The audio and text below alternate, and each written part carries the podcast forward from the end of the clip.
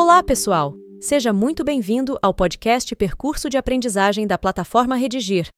Abordaremos a seguir um item essencial para a boa escrita das redações: a coesão intraparágrafo. Coesão é a qualidade de uma coisa cujas partes estão ligadas entre si.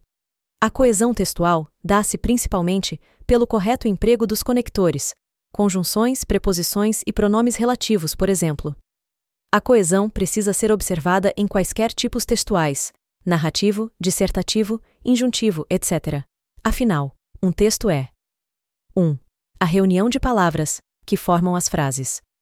2. A reunião de frases, que formam os parágrafos. 3. A reunião de parágrafos, que finalmente formam o texto. Um exemplo prático. Analisemos as seguintes informações. A mulher tem hoje papel fundamental na sociedade. Os homens não têm o hábito de ajudar as mulheres.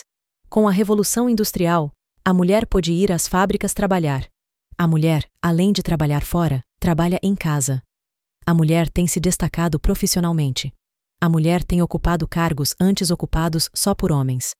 Os salários pagos às mulheres ainda são menores do que os pagos aos homens, ainda que elas ocupem os mesmos cargos. O repertório acima pode ter sido recolhido tanto do material de apoio quanto do acervo sociocultural do próprio aluno.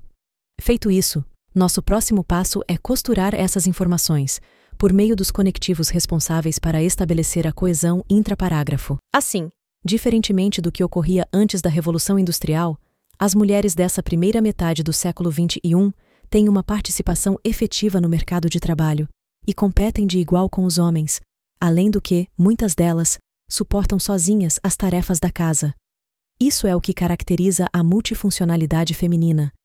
Entretanto, infelizmente, os salários pagos às mulheres, ainda que ocupem os mesmos cargos que os homens, ainda são menores.